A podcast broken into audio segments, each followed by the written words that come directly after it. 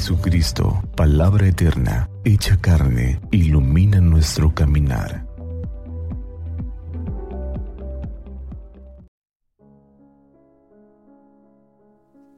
Viernes 6 de agosto.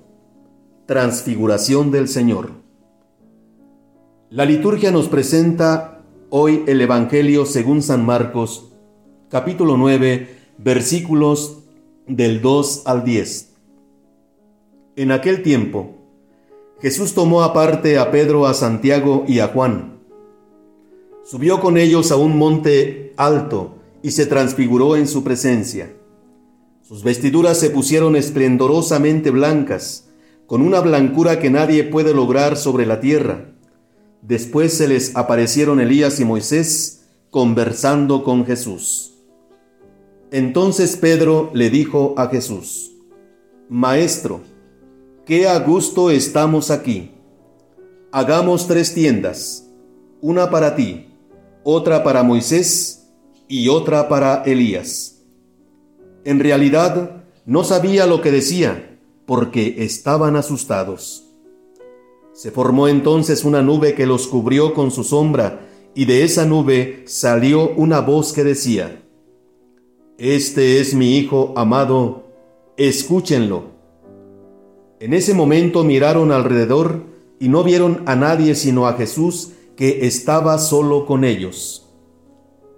Cuando bajaban de la montaña, Jesús les mandó que no contaran a nadie lo que habían visto, hasta que el Hijo del Hombre resucitara de entre los muertos.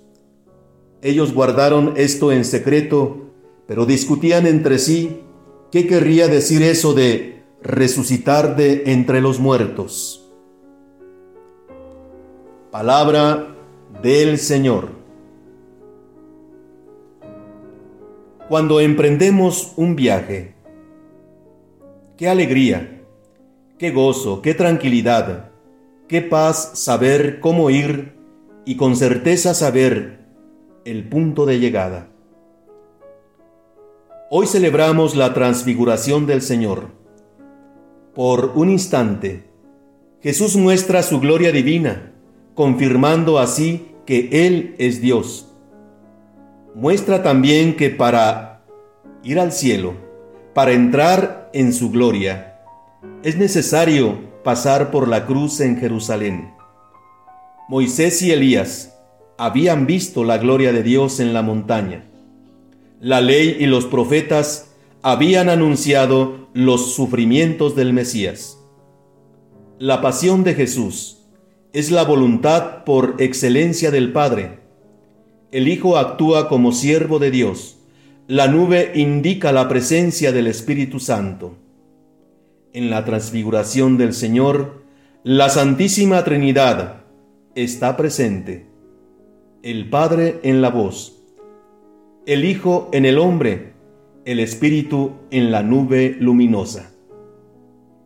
La meta de nuestra vida es el cielo es estar con Dios. Ya desde ahora lo experimentamos escuchando su palabra y poniéndola en práctica, siendo dóciles al Espíritu Santo y tomando nuestra cruz cada día. Bendiciones.